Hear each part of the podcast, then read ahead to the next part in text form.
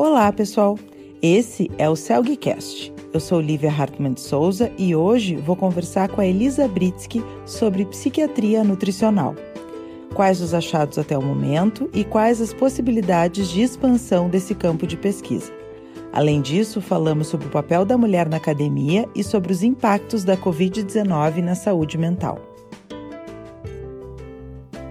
A Elisa é médica formada pela URGS com residência médica em psiquiatria pela Universidade Federal de Ciências da Saúde de Porto Alegre. Tem mestrado em ciências médicas e doutorado em psiquiatria e ciências do comportamento na URGS. Fez pós-doutorados na USP e na Universidade de Toronto. Foi professora adjunta do Departamento de Psiquiatria da Unifesp por 10 anos e desde 2019 integra o corpo docente do Departamento de Psiquiatria da Queen's University no Canadá como full professor. Seus estudos se concentram na investigação das anormalidades sistêmicas nos transtornos do humor, abordando tanto seus aspectos mecanicísticos quanto seu potencial para o tratamento. Foi ganhadora do Prêmio L'Oréal para Mulheres na Ciência em 2015 e é envolvida com diferentes ações para aumentar o suporte à carreira acadêmica de cientistas mulheres. É mãe do Arthur, de 11 anos, e da Catarina, de 6. Lembro vocês de seguirem o Celgcast no Spotify e também os canais do Celg no Instagram e Facebook. A live do Celg segue ocorrendo quinzenalmente. Acesse nosso site celg.org.br para mais informações.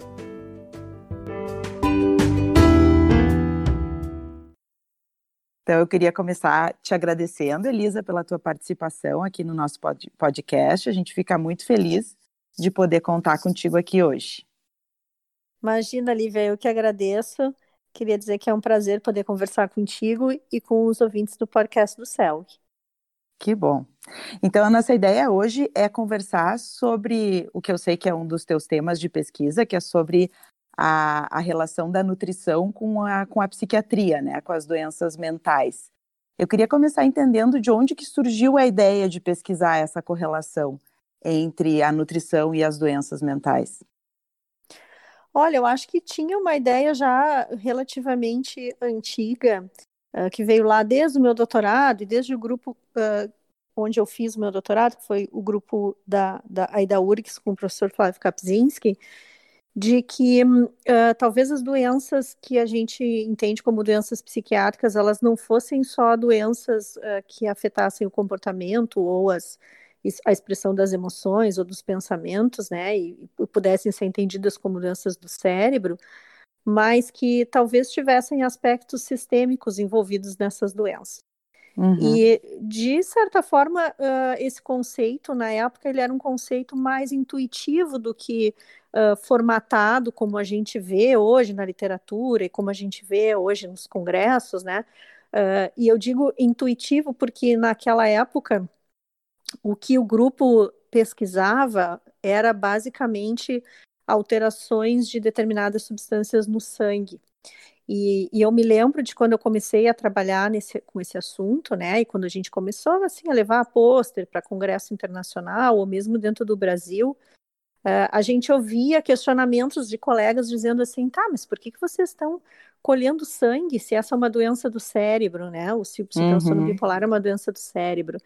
Uh, e aí, uh, acho que um, um, um dos, dos, grandes, das grandes mudanças, assim, de, de, paradigmas, pelo menos no campo dos transtornos do humor, mas eu vejo isso também no, no, no campo da, da esquizofrenia e, e, de outros, outros transtornos psiquiátricos, é, é a ideia que se tornou muito consolidada, né, de que a gente tem uma série de alterações em diferentes órgãos, em diferentes sistemas, então, por exemplo, é, é, é, essas alterações né, sistêmicas é sempre legal a gente dar uma resgatada em alguns conceitos históricos. Então, por exemplo, eu me lembro lá de quando eu era início da graduação, a gente falava na depressão endógena, que seria aquela depressão que tinha alterações uh, no teste de supressão da dexametasona, ou quando a uhum. gente ia uhum. olhar a, a, o próprio histórico do, dos conceitos, não de depressão, mas, por exemplo, do conceito de melancolia, que é um conceito análogo, né? Lá o Hipócrates falava num desequilíbrio de humores no corpo, então da história da bile negra, uhum. que já né, de uma coisa muito antiga tinha essa ideia de que, pô, para fazer alguém ficar prostrado, uh, né, sem energia, com sono ruim, com, com apetite ruim, deve ter alguma coisa acontecendo uhum. no corpo. Sempre né? havia a ideia de que havia algo biológico junto, né, Isso. que determinasse, né? Isso, e ao mesmo tempo, assim, uma ascensão da história da, da, da psicossomática, depois um certo declínio desse conceito. Então, acho que essa ideia de que uh, uh, os transtornos do humor eles são doenças sistêmicas, ela sempre esteve meio, meio por aí, né? Uhum. E, em diferentes momentos ela foi pensada de uma forma diferente. Uh, e aí, claro que o desdobramento seguinte é pensar, puxa, se essas doenças elas são doenças do corpo inteiro, será que uma intervenção no corpo poderia de alguma forma melhorar os desfechos psiquiátricos? Então, se a gente começa a pensar né, na possibilidade de intervir uh, sistemicamente para melhorar os desfechos psiquiátricos, a gente praticamente abre assim uma nova uh, um, um, uma caixa de Pandora ali, onde a gente pode uhum. ter uh, aspectos relacionados, por exemplo, à dieta, ou a exercício físico, ou a sono, ou a medicações que têm como alvo uh, os sistemas de glicose, de insulina, de inflamação, antioxidantes, a gente começa a realmente entrar num mundo que é um mundo uh, novo para nós, né, na psiquiatria, né? Uh, a história da, da, da, da, dieta especificamente, ela, ela chegou de um jeito bem, bem assim, até meio, meio bobinho, assim, né? Uh, eu, eu, eu tava, eu fui, fui assistindo, eu não tinha lido o livro, fui assistindo no cinema aquele filme Comer, Rezar, Amar, né? Uhum. E, e, e, nesse, nesse, nesse livro, depois virou filme, basicamente é uma personagem que está numa situação super estressante, ela passa por um divórcio muito feio, assim, muito difícil, e aí ela se expõe a uma situação em que ela viaja e ela experimenta uma série de comidas novas na Itália e depois ela vai para a Índia meditar e finalmente ela encontra o Javier Bardem que termina o processo de cura, né? Uhum. e aí eu estava vendo esse filme e, e, e, lembrei de um modelo animal que a gente usa para entender a depressão, que é o modelo do ambiente enriquecido, né? Então, uh, por exemplo, se a gente pegar um ratinho e submeter esse ratinho a determinadas uh, alterações, a determinados uh, estressores que provoquem depressão, um dos jeitos da gente poder promover neurogênese em algumas regiões, como hipocampo, melhora cognitiva, é colocar esse rato numa gaiolinha em que tenha estímulos novos para ele. E, né, em que ele tenha que lá abrir um, um potinho colorido para tirar um Fruit Loops dali de dentro, ou que ele tenha que aprender a fazer uma tarefa nova. A gente provoca um pequeno estrezinho, né? Mas um estrezinho que é muito mais um desafio do que uma, né, um, uma coisa desagradável. Quando, quando eu vi né, aquela personagem se expondo a essas, essas, esses pequenos desafios, né? E, e, e tendo uma, uma melhora de aspectos de bem-estar, foi muito direta a associação com, com esses modelos do ambiente enriquecido. E aí, eu, a, a, primeira pessoa, porque uma das coisas que eu faço quando eu tenho uma ideia meio louca, eu, eu procuro um colega que seja mais ponderado para discutir a ideia. E a primeira pessoa que eu liguei para discutir essa ideia foi o Maurício Kunz, né? Uhum. É, bem conhecido de vocês. Eu disse, Maurício, Sim nós, nós temos que desenvolver essa ideia, a ideia do comer, rezar, amar, né? Uhum. Porque isso aí é, é, pode ser uma, uma realmente alguma coisa nova nessa coisa dos transtornos do humor. E aí eu fui entrando na coisa da, da, da não só da, da dieta, da nutrição em si, porque eu acho que o comer ele não é só uh, botar nutriente para dentro, né? A, uhum. a, comida ela tem muitos outros aspectos que a gente Todas as conexões até... afetivas da comida. As conexões afetivas, uh, o aspecto de, de recompensa do comer, né? De como comer é bom e de como isso de alguma forma tem a ver com o sistema de recompensa e, e como o sistema de recompensa está, de certa forma, um, hipofuncionante né, na, na, depressão, e aí vem toda essa coisa da, da, da anedonia, da falta de prazer e tal, é, de como uh, uh, o comer uh, varia, o ritmo de alimentação varia entre as pessoas e, e varia entre os países e varia uh, dentro da, né, do próprio indivíduo conforme o momento. Então, uma outra avenida que a gente começou a olhar com um pouco mais de cuidado é uma linha que hoje se chama crononutrição, né? Uhum, então, uhum. Uh, por exemplo, se tu vai começar a perguntar para os teus pacientes, tu vai ver pacientes que vão te dizer assim, ó, pacientes às vezes com transtorno bipolar, não, quando tá tudo bem, eu faço três refeições por dia. Quando eu começo a pular o almoço, e daí eu começo a comer um monte de noite, e daí chega de manhã e me dá vontade de almoçar de manhã, sabe? Uh, e eu sei que isso aí é porque eu tô entrando num episódio de depressão. Sim, então, então que poderia até ser um marcador ou um sintoma mais precoce um, que exatamente. indicasse. Tem toda uma linha que a gente vem tentando desenvolver que é, é relacionada à crononutrição, que é entender um pouco mais se essa desorganização de ritmo de alimentação poderia ser um, um marcador mais da desregulação mais geral de ritmos e uhum. potencialmente predizer um, um, um episódio, né? Num, num, conceito que a gente vem chamando uh, de jet lag metabólico. Do mesmo jeito que o indivíduo tem um sono desorganizado, ele teria um jet lag metabólico. Uhum. Então a gente vem procurando também olhar para alguns aspectos que não são só aspectos, ah, faltou esse nutriente, ou a dieta tem que ser assim ou tem que ser assado, né? A, a, quando a gente fala da psiquiatria nutricional, ela é um campo, uh, às vezes, muito mais amplo do que, um, do que a maioria das pessoas que não é, não está familiarizada com o campo, às vezes pensa. Tem múltiplos desdobramentos aí. Uhum. E mais na ideia, então, de que isso fosse um marcador, algo que vem antes de um novo episódio, não tanto como uma causa. Na verdade, assim, ó, uh, quando a gente fala mais de hipótese, Uh, do mesmo jeito que a gente tem, por exemplo, que uma desregulação de sono pode ser um marcador ou um gatilho ou um contribuinte para um novo episódio, né? Uh, também é possível que isso possa ser usado terapeuticamente. Então, do mesmo jeito que a gente cuida para o nosso paciente com depressão não tem insônia, né? Ou a gente orienta o paciente higiene do sono e dormir e acordar sempre na mesma hora, talvez a gente possa fazer intervenções relacionadas ao ritmo. Entendi. E uhum. aí, basicamente, a gente tem duas possibilidades. Ou a gente faz uma intervenção que é né, uh, regular o ritmo, do mesmo jeito uhum. que a uhum. gente regula o sono, uhum. tentando com isso obter um, um, um, né, uma regulação mais geral de ritmos e uma melhora sintomática. E que ou talvez gente... isso pudesse evitar um novo episódio. E, é, evitar ou abortar um novo episódio.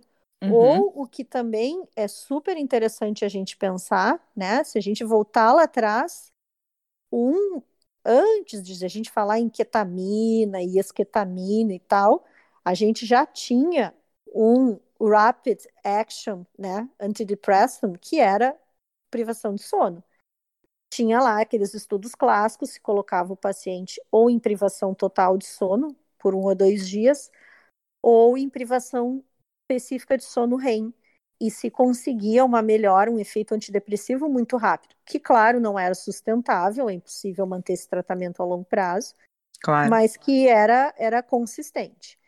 Então, uma das possibilidades que a gente tem se a gente transpuser isso para o aspecto da alimentação, seria, por exemplo, o jejum intermitente. Uhum. A gente suspender a alimentação e, de certa forma, era como assim a gente apertar aquele botão ali, né? Quando o computador dá pau que não tem o que fazer, a gente vai lá e desliga e liga de novo. Seria uma coisa mais ou menos por essa linha, né? Uhum. Então a gente começa a abrir caminhos. Ah, pode ser que eu suplementar, né? Se eu acredito que depressão possa estar ligada a alguma deficiência de algum, uh, algum nutriente, então talvez suplementar esses nutrientes possa ser interessante. Então a gente vai para uma linha mais de pensar em micronutrientes, ou a gente vai para uma linha uh, que também é uma linha que eu gosto muito de pensar em dietas, né? O nosso grupo vem estudando um pouco mais a dieta cetogênica para depressão, então de estudar dietas específicas.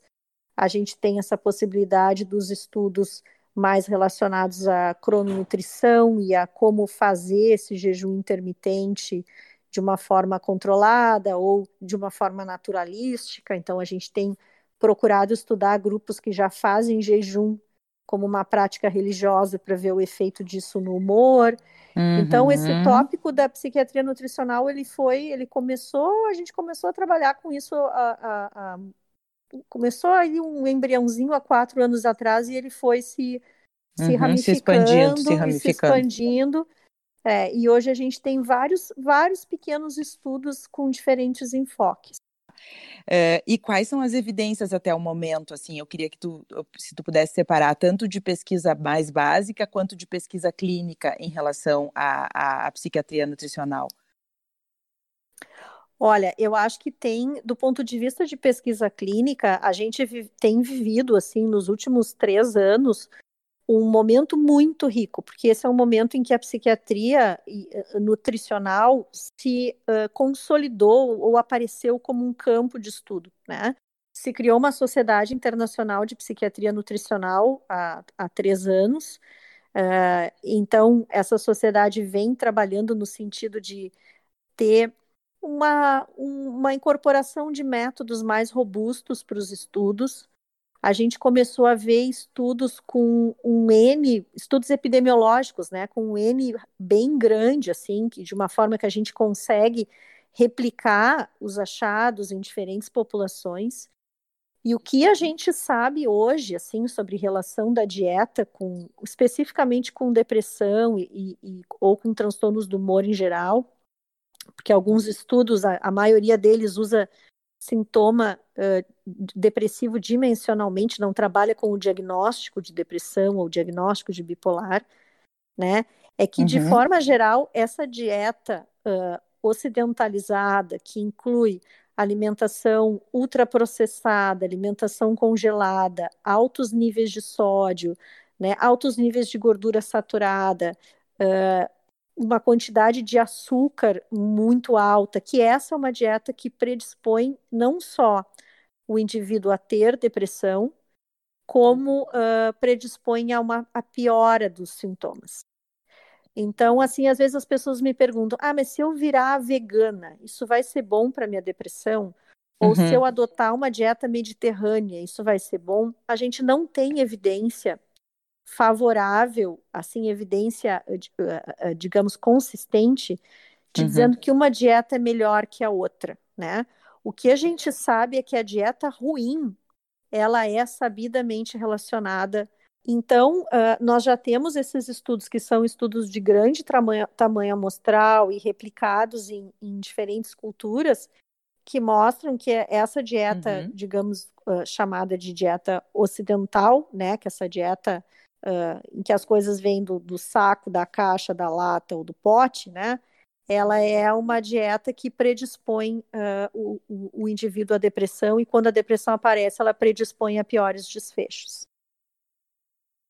Isso mesmo controlado para obesidade, Isso por exemplo. Isso mesmo controlado para obesidade, né? É claro que existe uma relação uhum, da obesidade uhum. com uh, a dieta, mas uh, a obesidade como fator de risco ela vai muito além da dieta, né? Também isso é uma coisa que eu gosto de, de enfatizar, assim, né? Às vezes as pessoas têm ideia que obesidade é comer demais. Obesidade é uh, um, um, problema de saúde, que ao mesmo tempo é uma doença, um fator de risco multifatorial.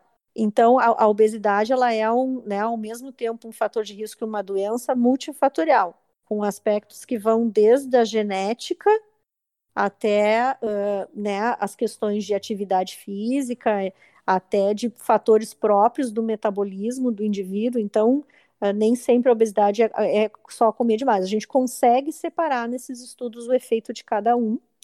Uh, do só da, só da, só dieta, da dieta, de, má, de qualidade. má qualidade. Isso, isoladamente é um fator de risco de mau prognóstico e de, e desenvolvimento, de, desenvolvimento de depressão. De depressão.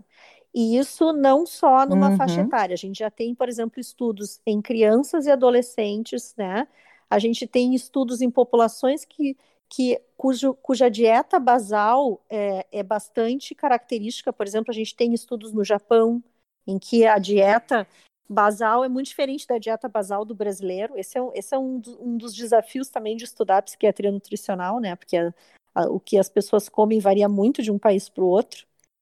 E E, é, e se tu pegar, Sim, por claro. exemplo, um país como o Canadá, em que as estações do ano são mais marcadas, varia muito também o que a pessoa come no verão com o que a pessoa come no inverno, varia uhum. o que a gente uhum. come no fim de semana uhum. com o que a gente come no dia, de, né, durante a semana. Então, um, é, um, é um tópico que é difícil de estudar, né, do ponto de vista metodológico.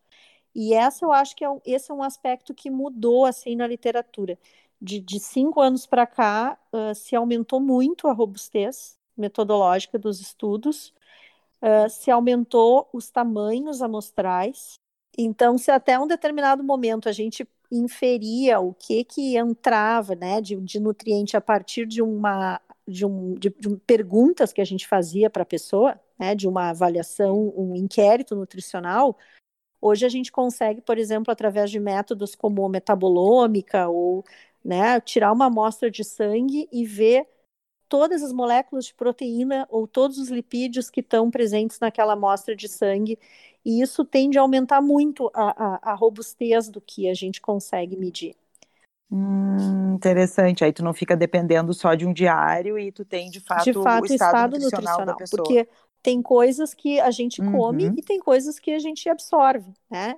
Então, então, por exemplo, aí a gente entra num outro campo, tem uh, estudos que falam, por exemplo, que pessoas com transtornos psiquiátricos teriam mais aquela situação de leaky gut, né? Que é uma uh, problemas na mucosa gástrica, né? Que fazem com que tu tenha translocação de bactéria lá para dentro e aí uh, isso provocaria uma resposta inflamatória. Então, talvez o tubo digestivo seja diferente, né? Talvez a, a, a, a, a flora intestinal, que, que, a gente chama de microbioma do indivíduo, também seja diferente. Então a gente vai, vai entrando por Sim. mil uh, meandros aí, mas que quando a gente olha a literatura de cinco anos para cá, esse aperfeiçoamento metodológico ele vai começou a nos dar resultados que são resultados um pouco mais confiáveis. Uhum. E hoje em dia já se tem condições de afirmar se alguma intervenção dietética é útil, seja de suplementação, seja de uma prescrição mais específica? Uh, hoje em dia a gente tem para situações muito específicas, né? Muito específicas. Então, se tu detecta, por exemplo, uma deficiência vitamínica tu, clara, tu pode tratar, né? Também, de novo, aspecto clássico da literatura. A gente sabe que depressão de triptofano produz né, depressão. Então, tu sabe, a pessoa não está comendo triptofano, eu vou dar triptofano para essa pessoa, ela vai ficar bem. Mas isso são, é, é uma fração mínima, mínima dos pacientes que a gente vê em consultório, né? Um outro exemplo também uhum, que eu poderia te uhum. dar é do paciente, por exemplo, com doença celíaca. A gente sabe que pessoas com doenças celíacas têm manifestações mentais e comportamentais. Eu vou lá detectar né, uma doença celíaca, vou tratar, é possível, eu, eu tenho indicação formal de tirar o glúten daquela pessoa e, e, e, e que isso vai, vai com certeza melhorar a depressão dela.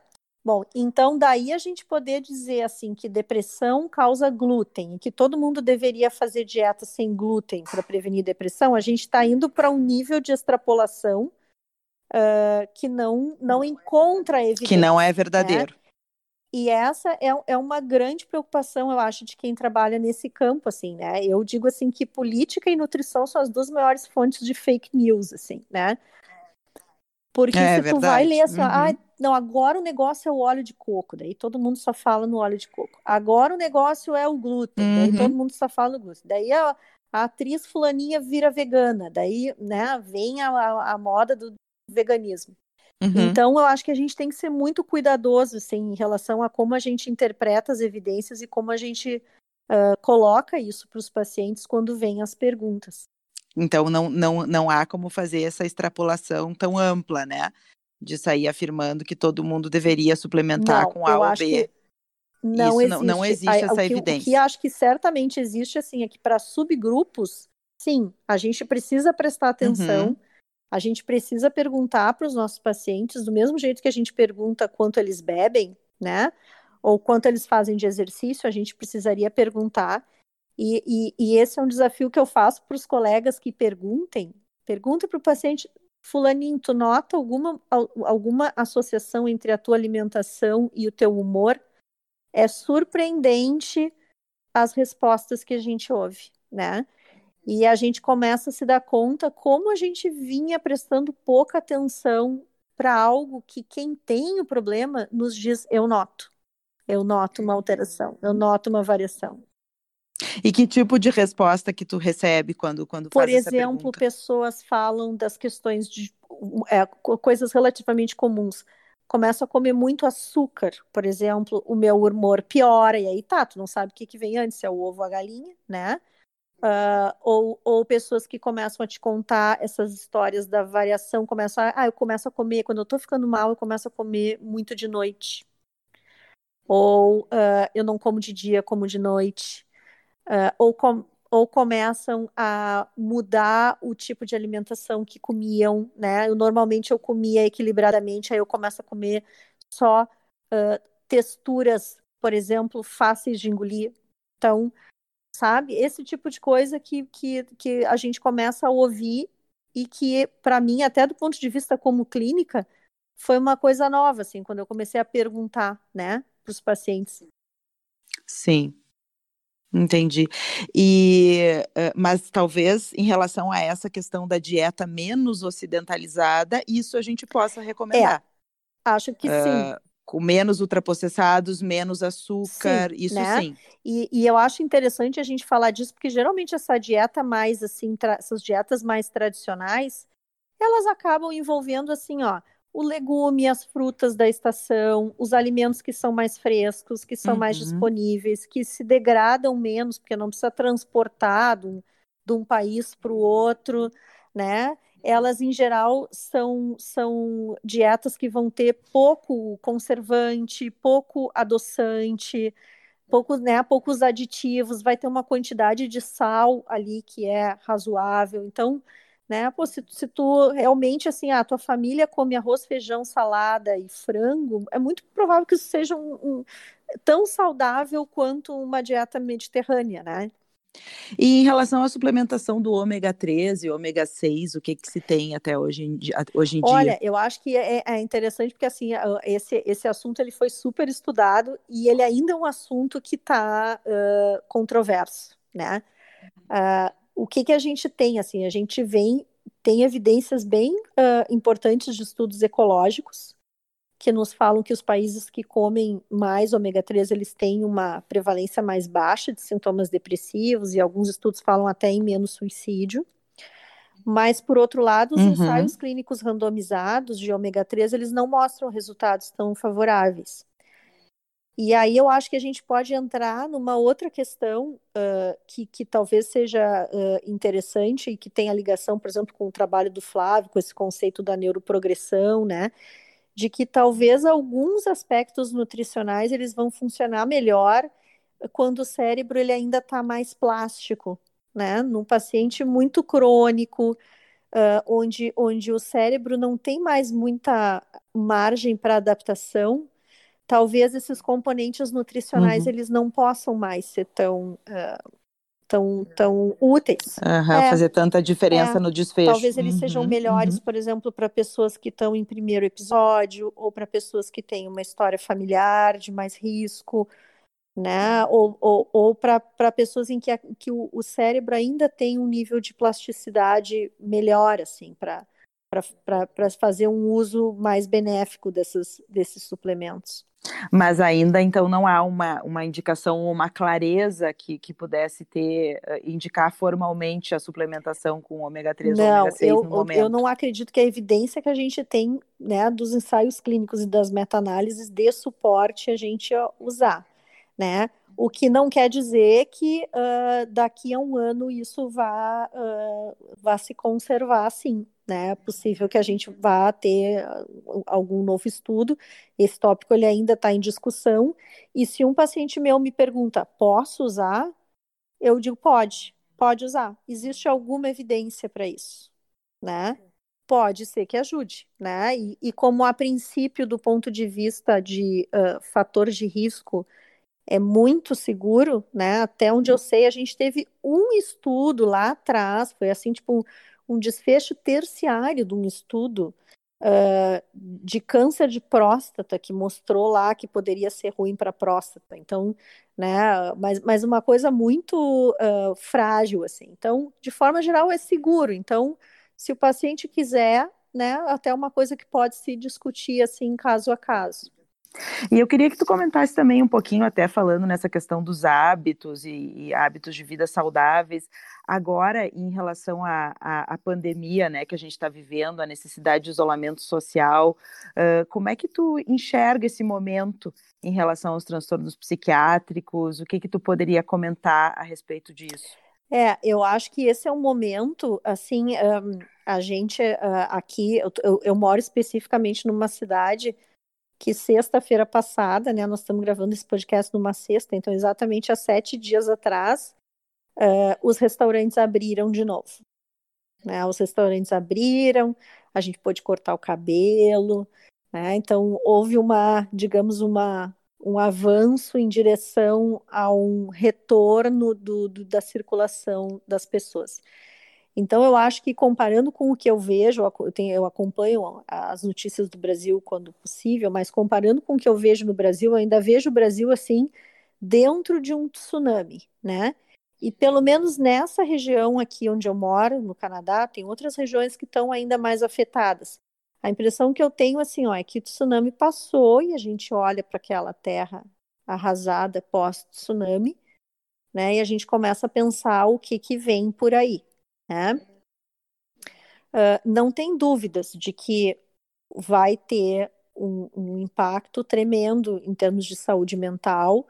Uh, eu trabalho numa internação psiquiátrica, eu já vejo os pacientes com transtornos mentais pré-existentes, né, tendo uma dificuldade de segmento, porque os, os uh, atendimentos por remotos eles funcionam para alguns pacientes, mas não funcionam para outros. Né? O sistema comunitário, de saúde comunitária, ele, ele se dificultou, né? Isso, essa pandemia foi um desafio para para não só para os hospitais, mas para o sistema, para a rede, né? Então, a gente já vê isso, a gente já vê uma emergência, uma, uma, uma, um surgimento de casos novos relacionados à Covid. Então, a gente vê profissionais de saúde com diferentes tipos de sintomas, a gente vê pessoas que são uh, né, tão, tão envolvidos em alguma, alguma atividade essencial desenvolvendo sintomas, então acho que a gente vai começar a ver psicopatologia relacionada ao Covid, a gente vai ter uma psicopatologia prévia, a gente vai ter uma psicopatologia relacionada ao Covid, e, e, eu acho que a gente vai ter uma psicopatologia relacionada às consequências do Covid, né? O que, que representa o isolamento social, a, a crise econômica pós-Covid. Eu já comecei a ver uhum. os, os lutos. lutos, né? Uh, eu já comecei a ver alguns estudos que, só do ponto de vista econômico, uh, comparam o impacto econômico dessa crise com o da crise econômica de 2008, por exemplo nos Estados Unidos, né? E que estimam um aumento de incidência de suicídio em 50% nos Estados Unidos, o que é muita coisa, né? Então, uh, simplesmente pelo impacto econômico, não estamos nem falando dos lutos, do, do, né, do impacto traumático. Eu, eu, eu, às vezes imagino assim, ó, o que é uma cidade como Nova York, que passou pelo 11 de setembro, passar, hum. né, por, por, por, um, por ser o epicentro da Covid alguns anos depois, né? Então, tirando as consequências pessoais e emocionais, só pela, pelo aspecto econômico, quanto se perdeu e qual, é, quanto que isso gera de aumento de suicídio, quanto se perdeu agora e quanto vai gerar de aumento de suicídio. Sim, sim. Então, agora eu queria te ouvir falar um pouquinho sobre, que eu sei que tu até ganhou um prêmio, né, em 2015, uhum. da L'Oréal, né, sobre as mulheres na ciência, e eu queria te ouvir co que, como é que tu enxerga uh, o papel da mulher na ciência, como é que tu te sente sendo uma cientista mulher e ainda por é. cima mãe, né? Ah, eu vou te dizer assim, ó, é, é sempre um misto de uh, olhar com, com reconhecendo, né, o, o, os desafios, Uh, mas ao mesmo tempo é sempre um, um, um, também uma, uma vontade de, de de expandir, de participar de ações que, de certa forma, uh, favoreçam um ambiente acadêmico um pouco mais diverso, né? Uh, esse esse uhum. prêmio da L'Oréal ele é um prêmio para estimular pessoas, mulheres que estão uh, em momentos médios da carreira, né, que estão fazendo a transição para serem pesquisadoras independentes. Uh, e depois que eu ganhei esse prêmio, uhum. além de ter me ajudado muito, né, do, ponto de vista de produção científica, mas uma das coisas que eu quis fazer é, é, começar a trabalhar um pouco mais com isso. Então, uma das coisas que a gente fez, uh, eu fiz junto com a Clarissa Gama e com a Tabitha Runemeyer, que é, foi uma, uma, aí uma aluna egressa da genética da URGS, hoje em dia ela é professora da USP, uhum. A gente criou uma página no Facebook que se chama Ciência e Coisas do Gênero, onde a gente discute essas questões, uhum. né? Dessa página saiu um uhum. grupo, uhum. Uh, desse grupo sai periodicamente algumas uh, iniciativas, por exemplo, né, de ah, a gente observa que ah, essa o corpo editorial dessa revista só tem homem lá, ou só tem uma mulher e 15 homens. Uhum. A gente vai lá, escreve para editor, sugere alguns nomes, né, a gente procura uh, balancear uhum. para questões né, de, de gênero, a participação em simpósios, em congressos, a gente procura discutir desafios específicos. Esse momento de Covid, ele tem, vem sendo um momento de, de desafio. A gente vem vendo dados, né, já mostrando que a produção das mulheres vem caindo mais do que a produção dos homens. Nesse momento de pandemia, uhum. a produção das uhum. cientistas mulheres. Então, isso nos uhum. ajuda, por exemplo, a pedir que uh, determinadas agências de fomento uh, aumentem prazos para submeter relatórios, né, a, nos, nos ajuda uhum. a levar essa discussão para dentro das, das universidades, no sentido de uh, promover mais suporte para as pesquisadoras mulheres, né? Uhum. E qual é o entendimento dessa, dessa, dessa redução maior nas mulheres em Olha, relação aos homens? O, o, Agora, o que acontece, é né, é, é de que, e a gente tem estudos mostrando isso já, né, de que as mulheres elas despendem um número de horas maior com as tarefas de casa e com as tarefas de criança do que os homens, mesmo quando eles estão em posições uh, independentes, né? Então, se isso já acontece mesmo em fora de um momento de pandemia, quando a gente tem um momento em que tem se aumenta a demanda com crianças ou se aumenta a demanda com casa, as pessoas com mais tempo em casa, uh, as mulheres acabam, a carreira das mulheres acaba sofrendo mais né? E, e, e, uhum, e eu uhum, acho que uhum. uma das coisas assim que para nós é o grande desafio é, é, mostrar que isso não é uma luta das mulheres, essa não é uma questão das mulheres, né? Que, que a gente poder integrar uhum. Uh, pessoas com diferentes visões e diferentes uh, concepções de mundo dentro do mundo científico é bom para todo mundo, é bom para a sociedade, não é só bom para as mulheres. Então, o, o, o, objetivo final é, é esse, assim, né? A gente não, não tem um setor que quer um suporte. Não, a gente quer dar uh, oportunidades iguais para todo mundo para que a gente consiga obter o maior avanço científico possível. Uhum. Então, vocês têm ações específicas no sentido de ampliar a participação das mulheres na ciência. E, e de uh, promover até uma certa mudança de visão, sabe, Lívia?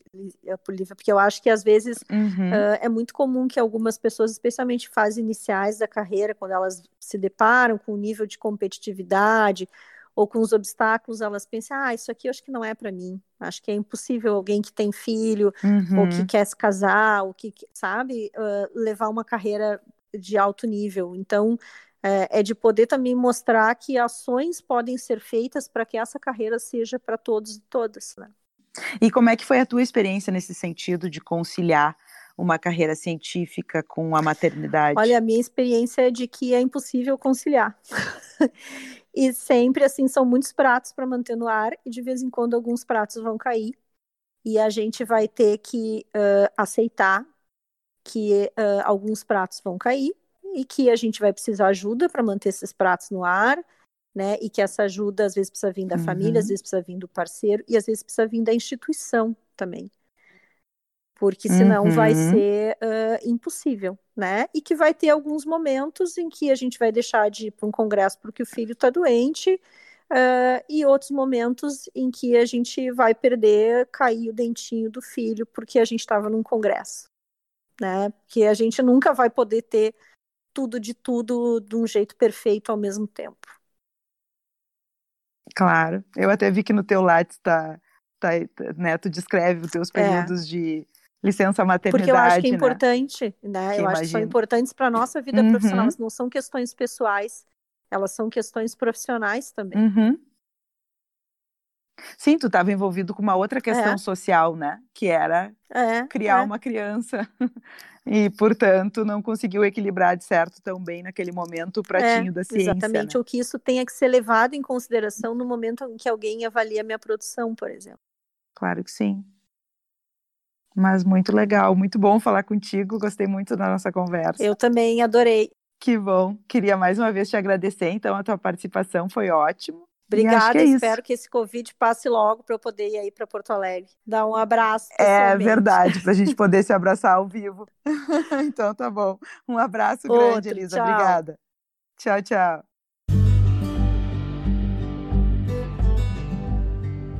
O Celgcast é uma produção minha, do Daniel Spritzer e do Marco Sima.